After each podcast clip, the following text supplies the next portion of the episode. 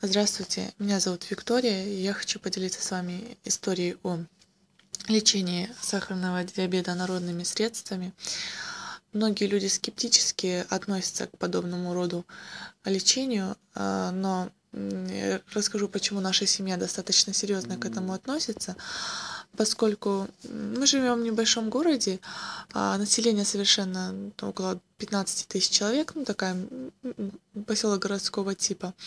И в нашем городе есть травница. Она живет э, на, далеко на, на хуторе и разбирается в травах, и весь город, практически каждая семья обращается к ней с той или иной проблемой. Травница всегда советует, э, какую траву заварить, как правильно это все сделать, где ее взять. И очень важно, что нужно с осторожностью принимать каждую траву. И, как она говорит, каждая трава, заваренная определенным образом и выпитая определенное время, влияет на разные органы. И поэтому, если вы решили лечиться народными средствами, то вам просто необходимо а, к этому отнести серьезно. И вот э, с этой проблемой обратилась к ней э, крестная. У нее сахарный диабет. Сахарный диабет появился у нее не в молодом возрасте, а ну, в позднем, ну, когда ей было 45-50 лет практически, ну, где-то около 50 лет. И это произошло не на фоне того, что и сбой э, в иммунитете или именно что со здоровьем были проблемы. Как известно, это соматическое заболевание. И у нее оно возникло из того, что от нее ушел муж, и она на фоне депрессии, она стала ну, как бы грустная, постоянно ходила замкнутая в себе. Потом у нее была операция, и после операции выяснилось, что также она заболела сахарным диабетом. Она начала а, лечиться вначале медикаментозно, но так как у нее была неуравновешенная, ну, как она, ну, были периоды в жизни, когда она хорошо себя чувствовала, когда плохо чувствовала, она порой прекращала это медикаментозное лечение, не всегда доводила до конца. И, и не всегда соблюдала диету, после чего ей становилось хуже. А потом она решила э, заняться э, серьезно лечением только уже народными средствами, поскольку медикаментозное лечение, лечение нельзя же так резко при, ну, обрывать. А народными средствами э, все-таки полояльнее, она думала, медицина. А, начала также заваривать сок стопинамбура делать а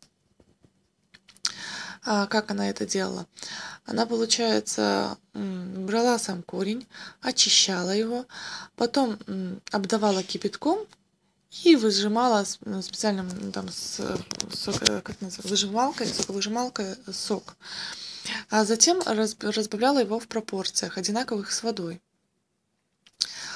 Ставила в банку и на водяную баню. Очень важно, чтобы вот этот раствор не кипел, а именно вот прогревался на водяной бане и не был более около, ну, не более там где-то 50 градусов примерно, чтобы не убились полезные свойства вот этого самого вещества. И этот раствор она потом пила постепенно и в течение одного года примерно нужно пить его постоянно, не, ну, как, не сбиваясь. А после года у него уже истекает срок годности, нужно будет варить новый.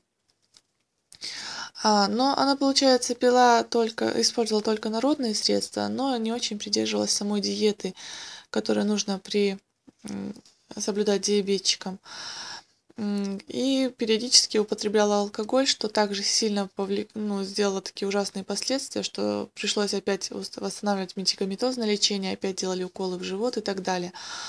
Но потом она все-таки решила а, взяться за ум и в строгости изба... Э, исключила из полностью алкоголь, все вредные привычки и а, начала ну, как делать разнообразнее рецепты из топинамбура, начала использовать чаи.